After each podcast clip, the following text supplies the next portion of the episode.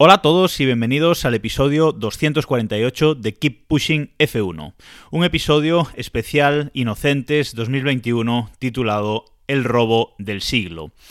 Aquí tenéis la versión podcast de este capítulo, pero la verdad es que hoy os recomendamos, o si estáis escuchando esto, realmente os recomendamos que veáis la versión en vídeo de este eh, episodio. La podéis ver en, en YouTube, ya está publicado, os dejamos el enlace al blog de Keep Pushing, keeppushing.wordpress.com. Os dejamos el enlace al eh, post del blog en las notas de este programa para que desde ahí podáis ir directamente al vídeo de YouTube. O si no, si lo preferís, pues podéis ir directamente a youtube.com barra keeppushingf1 o suscribís y de paso veis eh, la versión en vídeo de este capítulo que creemos que nos va a decepcionar. Dentro investigación. Jack Slipper Jr., hijo del investigador principal del caso del robo del tren de Glasgow.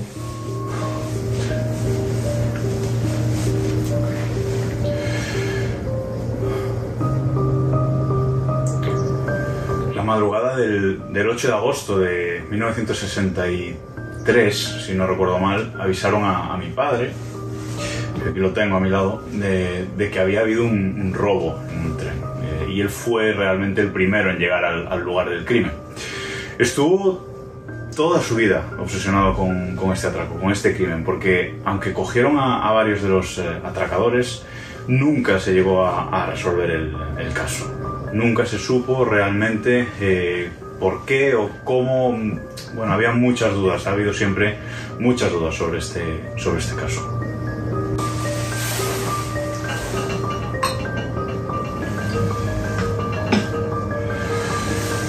Pues eh, mi padre era Jack Slipper eh, y de hecho siempre es una foto que tenía por aquí. Siempre es una foto, si quieres, para el docu- ¿La enseño a cámara? Aquí tenéis. Esta es una de las, eh, de las últimas fotos de, de mi padre, de Jack Slipper. Aquí lo tengo una foto mucho más joven, de sus eh, 20 años o por ahí, pero esta es una de las, eh, de las últimas fotos en su coche de trabajo. Sí, os la- sí por supuesto, os la doy para, el documental. Eh, y falleció el, el 24 de agosto de 2005, a los 81 años. Eh, y lo más lamentable es que se fue a la tumba sin resolver el enigma de, su vida, que es de lo que estamos hablando, ¿no? ¿Quién organizó el asalto al tren de Glasgow?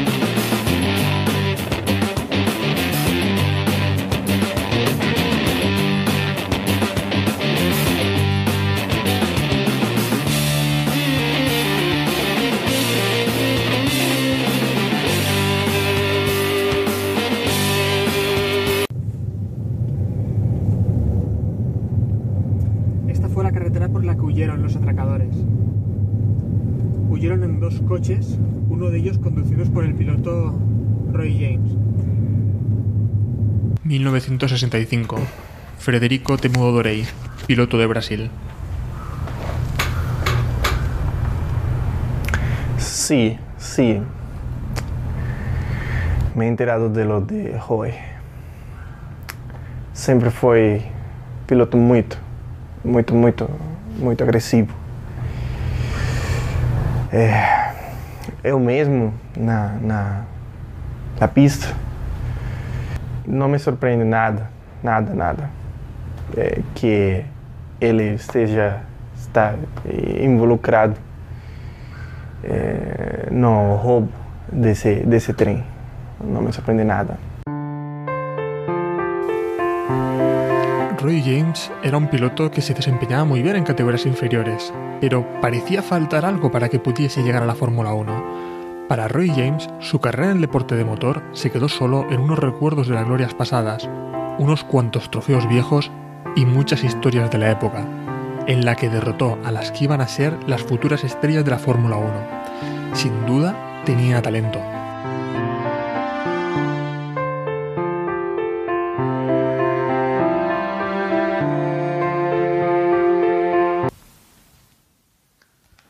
Héctor Yarecki, director del reportaje. A ver, equipo, atended un momento. Esta tarde tenemos una entrevista de una pieza clave, que es Roy James. Roy James es el piloto que realiza el atraco, pero creo que es una pieza absolutamente clave. Se cuenta que en el 63 acudió a la fábrica de Braham con un maletín lleno de dinero y compró un, un BT6 para competir en la Fórmula Junior. Ese monoplaza ya no se puede utilizar para el, para el reportaje porque parece que el personal de aduanas, una vez detuvieron a Roy James, fue enviado a Nueva Zelanda y ahí el personal de aduanas lo, lo desguazó, lo partió para buscar si habían aún fajos de billetes dentro de ese coche. Roy James Jr., hijo del piloto que realizó el atraco. A mi padre le encantaba contar sus batallitas. Siempre me contaba que derrotó en varias ocasiones a Jackie Stewart. Perdona, ¿se puede fumar aquí?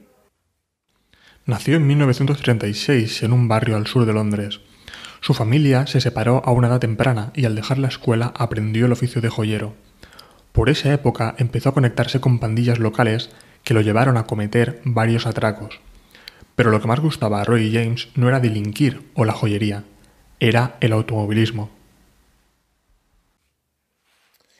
Sí, es cierto que mi padre trabajó en el atraco al tren. Él nunca lo negó. Pero lo que le fastidiaba es que le cayeron 30 años en prisión. Y vio desde allí como el maldito Jackie Stewart ganaba tres mundiales de Fórmula 1. Él desaprovechaba su talento en prisión y se consideró muchas veces mucho mejor piloto que Jackie.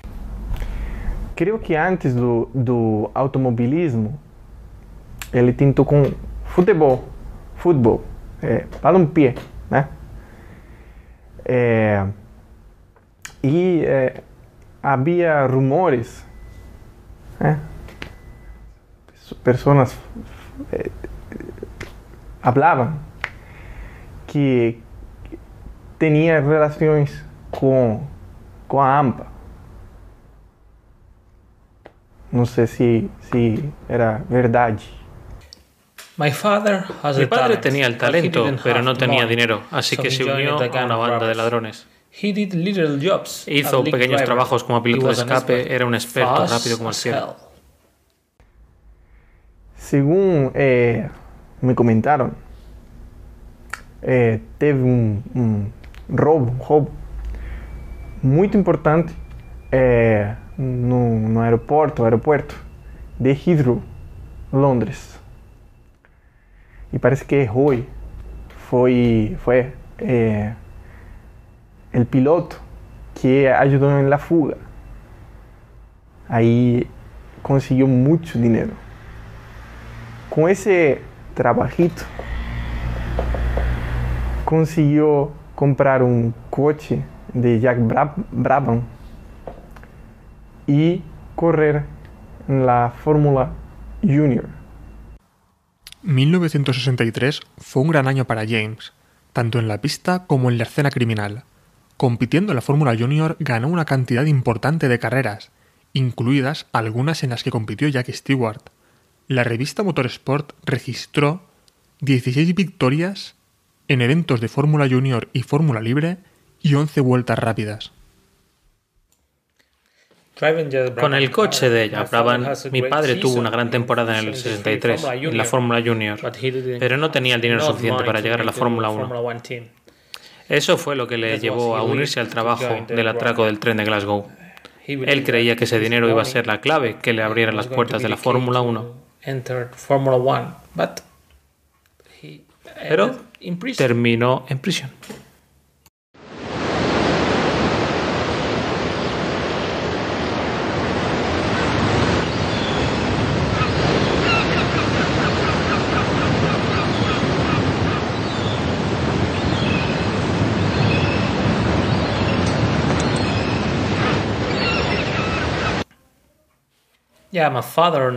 Mi padre conoció a Bruce Reynolds que trabajaba en el Royal Mail, el servicio postal del Reino Unido. Resulta que periódicamente viajaban de Londres a Glasgow por la noche para trasladar dinero de los bancos.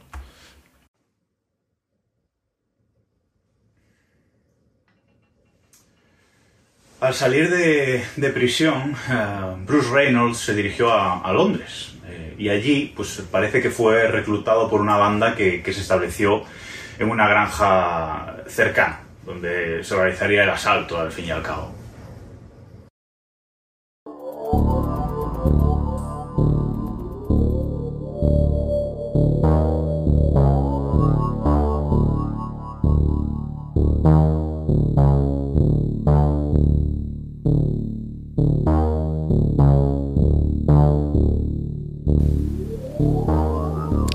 7 menos 10 de la tarde del miércoles 7 de agosto de 1963, el tren Up Special de la oficina postal Travelling Post Office partió de la estación central de Glasgow hacia la estación de Euston en Londres. El convoy contaba de 12 vagones y transportaba a 72 trabajadores de la Royal Mail. El segundo vagón, en la parte delantera del tren, era el coche que contenía los envíos certificados, gran parte de los cuales contenían dinero en efectivo. Generalmente el importe total de estos paquetes habría estado en torno a las 300.000 libras, pero debido a que había sido un fin de semana festivo en Escocia, el total del dinero que transportaba el convoy aquella noche ascendía a 2,6 millones de libras esterlinas.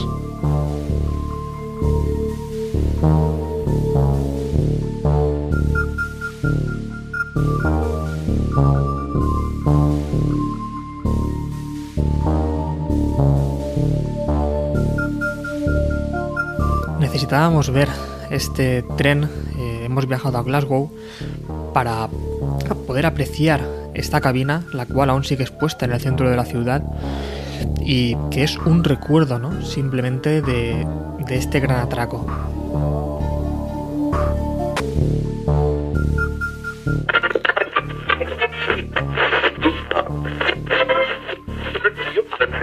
Esta madrugada se ha producido un atraco a un tren en un puente ferroviario cercano a Lesbury, a unos 65 kilómetros de Londres. Eh, está siendo ya actualmente llamado como el robo del siglo. Los atracadores detuvieron el tren frente a un semáforo que brevemente habían manipulado, rodearon al maquinista y cargaron dos vehículos con unos 120 sacos de dinero. Se calcula un total de 2,6 millones de libras. En estos momentos el paradero de los atracadores es desconocido.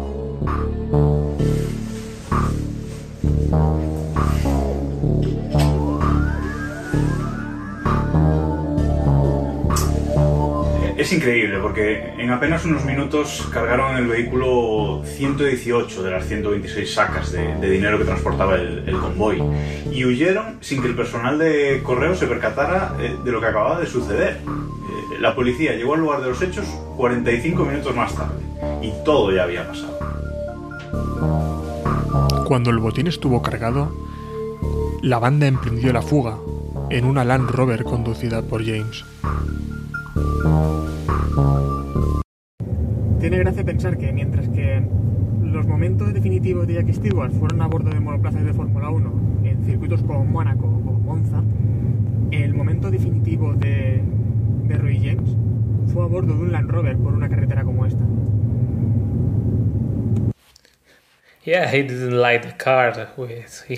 Sí, no le gustó el coche con el que tuvo que hacer la fuga del atraco del tren. Habría parecido un Jaguar, ¿no? Eh, amaba esos E-Type. Al igual que Enzo Ferrari, mi padre decía que el E-Type era el mejor coche jamás construido. Pero quizá un Jaguar hubiera llamado mucho la atención en esos campos.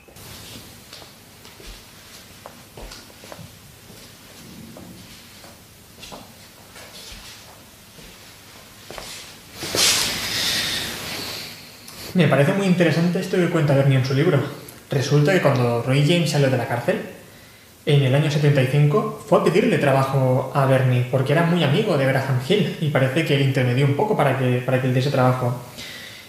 Obviamente dice Bernie que no le no le apetecía mucho que estuviese en el gran circo, pero dice que como sabía que era joyero en su etapa anterior, había sido joyero de joven, le ofreció hacer el trofeo que se entregaría a los, a los promotores de los grandes premios. Resulta que ese, gran, ese trofeo se entrega una día de hoy. Y cuenta Bernie que quien recibe ese premio no sabe que ese trofeo ha sido realizado por uno de los asaltantes del Gran Asalto. Then the relationship Entonces la relación desapareció porque mi padre se volvió loco. Pensaba que Bernie había sido el organizador del robo. Le buscó y le pegó. Roy James falleció en 1997 a los 62 años, después de pasar de nuevo por prisión por intento de homicidio al disparar tres tiros a su suegro. Hemos venido hasta aquí a visitar la granja en la que los ladrones planearon, ejecutaron y más tarde se escondieron con él junto con el botín. Estando aquí, eh, se nos ha ocurrido que la única forma de desentrañar toda esta trama era hablar con el máximo, antiguo máximo dirigente de la Fórmula 1, Bernie Eccleston. Hemos intentado contactar con su entorno y simplemente nos han dado acceso a una entrevista con un amigo de la familia.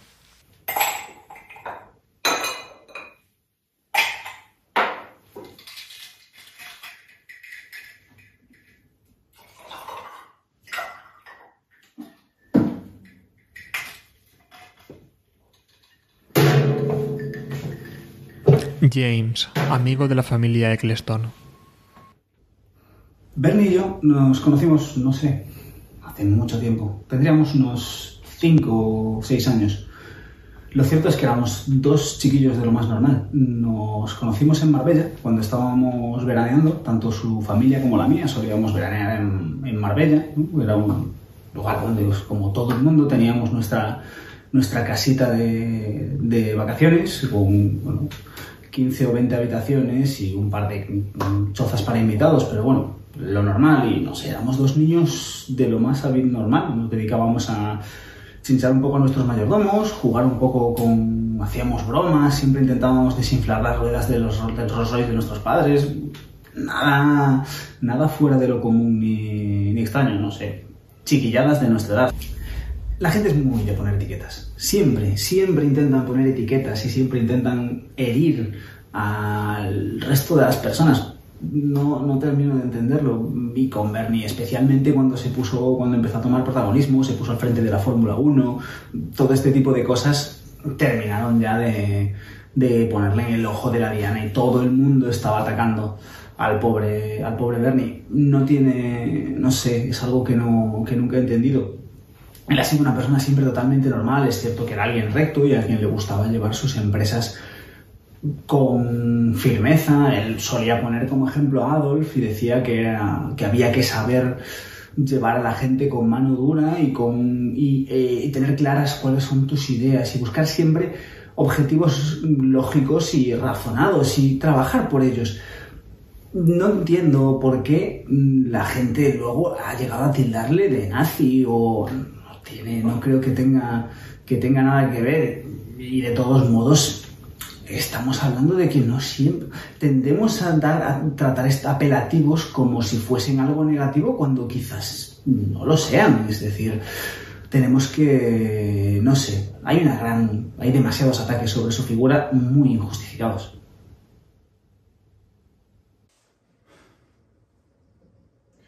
Curiosamente, fue un vecino quien alertó a la policía de los extraños movimientos que, se habían producido en la, granja. Pero cuando ésta llegó, no encontró más que sacos de dormir, grandes cantidades de comida y las sacas de correos, aquellas que habían robado, aquellas 118, vacías del tren robado. ¿Dónde estaba el contenido de esas, de esas sacas? Hubo un objeto que fue clave en la investigación.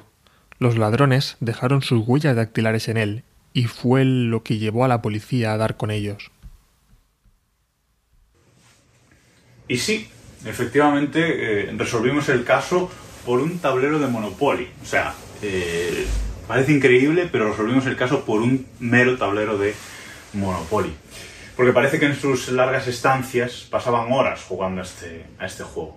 Detuvimos a casi todos, pero sí es verdad que hay algunas huellas que nunca llegaron a ser eh, identificadas. Huellas que me han traído de cabeza muchos años, se trajeron de cabeza a mi padre y que a día de hoy ese monopolio impregnado con unas huellas que no sabemos eh, de quién soy, pues eh, seguramente mm, nunca, nunca lo, llegaré a saber. Y bueno, es algo que a veces me, me quita el sueño, pero no podemos hacer ya más de lo que hemos hecho al respecto. Vale, creo que deberíamos hablar con la persona que mejor conoce a Bernie Eccleston en este mundo. Su biógrafo. David, periodista y escritor de la biografía oficial de Bernie Eccleston. Pues sí, efectivamente fue así, pero sinceramente él siempre me ha dicho que no creía que había hecho nada incorrecto. Por tanto, yo no tengo por qué desconfiar de él. Para cerrar el caso, Bernie Eccleston ofreció pagar 100 millones de dólares para poner punto final a ese proceso. Fue la oferta de conciliación más grande de la historia de la justicia alemana. Ah, sí, lo de los 100 millones que tuvo que pagar McLaren a la FIA por el espionaje, ni idea de qué pasó. Y yo creo que nunca se va a saber qué, ocurrió. Si a mí me preguntas, yo tengo una teoría que Bernie nunca me, confirmó, y es que yo creo que ese fue el dinero que le ofreció a la justicia alemana por cerrarlo. Pero no, no, no te sé decir, no podría ni confirmar ni desmentir que han sido de esos 100 kilos.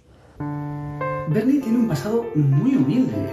Tendemos a fijarnos en la figura, en el magnate que ha llevado la Fórmula 1 a lo que es hoy en día, pero realmente tiene un pasado muy humilde. Él es hijo de, él es hijo de pescadores y se le nota, es decir, su padre era, su abuelo era pescador, su padre era, era pescador, tenía sus 50 o 60 barcos con un montón de empleados que se dedicaban a pescar para él y Bernie, por ello, al estar tan en contacto con con gente de, bajos estratos, inferior, sí, era sorprendente porque era una persona que siempre trataba a estos mm, digo, personas inferiores como si tuviesen exactamente los mismos derechos que puedo tener yo o puede tener él, ¿no? Es decir, tendía a, incluso llegaba a hablar con el servicio, les, les dirigía la palabra, incluso alguna vez recuerdo que, que llegó a tener contacto visual con, uno de nuestros mayordomos, que fue algo que nos resultó un poco chocante. Fue una situación un tanto violenta, pero bueno,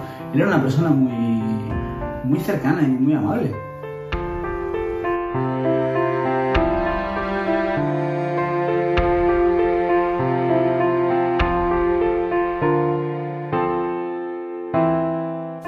Desde adolescente le encantaron las motocicletas, pero sería a mediados de los años 60 cuando comenzó a ser el manager de pilotos de la Fórmula 1.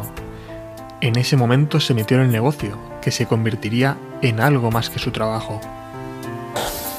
Hmm. Hombre, eh, a ver, tendríamos que remontarnos al 70, si mal no recuerdo, ¿no? Cuando, bueno, la primera relación profesional que tuvo con las pistas, yo creo que fue con, con Jochen Rin en, sí, en 1970. Y, luego porque fue parte del equipo de la escudería Lotus en Fórmula 2. Ese año Rin, como bueno, todos sabemos, y tú lo deberías saber, como lo van a saber todos nuestros espectadores de este documental, Rin muere en un accidente y lo que para unos fue una tragedia, bueno, pues Bernie hace cosas de las que nadie es capaz de hacer, por eso es tan bueno. Y se convierte en una oportunidad para él. En el 72, creo recordar, compra la escudería Brabham y de esa forma se convierte en miembro de la, de la FOCA, ¿no? que era la, asociación de, que representaba a los, a los equipos ante, ante la FIA, una suerte de sindicato, una cosa así. No sé, yo creo que eso es por todos conocido. La compra de Braham sería el primer escalón del imperio que formaría a través de la década de los 70.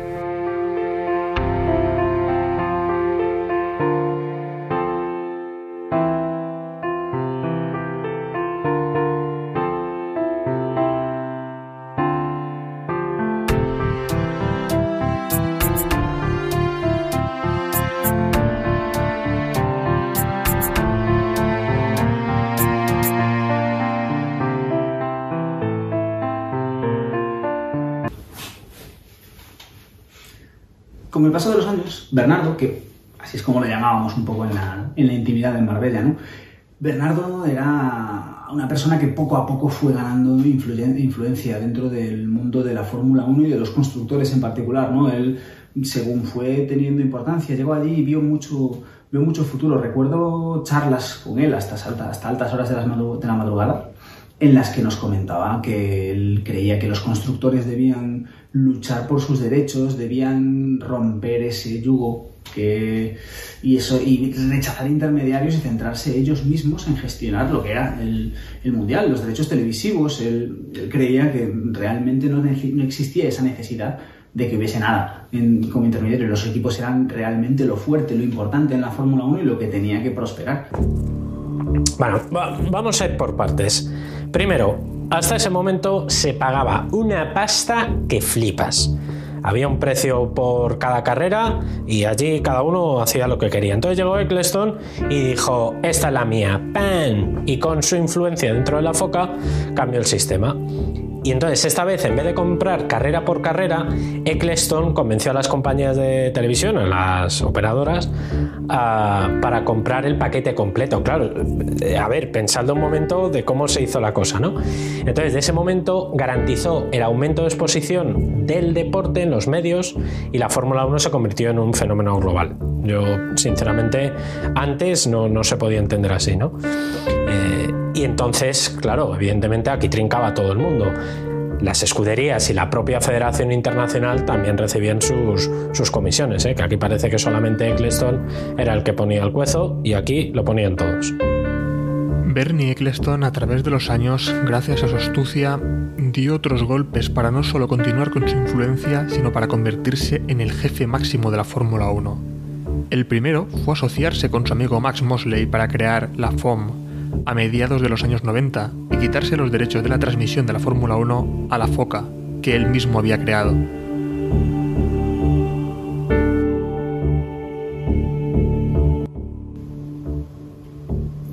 A veces los pequeños momentos son los que marcan la diferencia. Hubo uno en concreto, en el año 2000, en el que yo creo que él realmente tomó la, la decisión correcta fue un punto clave cuando él adquirió este, en, el año 2000 los derechos de, comerciales de la Fórmula 1 hasta el año 2110 eh, por, unos, mm, por unos míseros 360 millones de dólares, ¿no? Que dices, mm, si era algo tan, si era algo tan barato, no entiendo por qué nadie los compró antes. De hecho, de haberlo sabido, sabido yo mismo los, los hubiese comprado. Pero bueno, él, fue una jugada maestra. Esto le permitió tener todo el poder y, y llevarla la Fórmula 1 a otro nivel. Bueno, 360 millones puede parecer mucho dinero, pero es que 10 eh, años después la Fórmula 1 estaba facturando 1.500 millones de dólares anuales. Por tanto, yo creo que tampoco era tanto.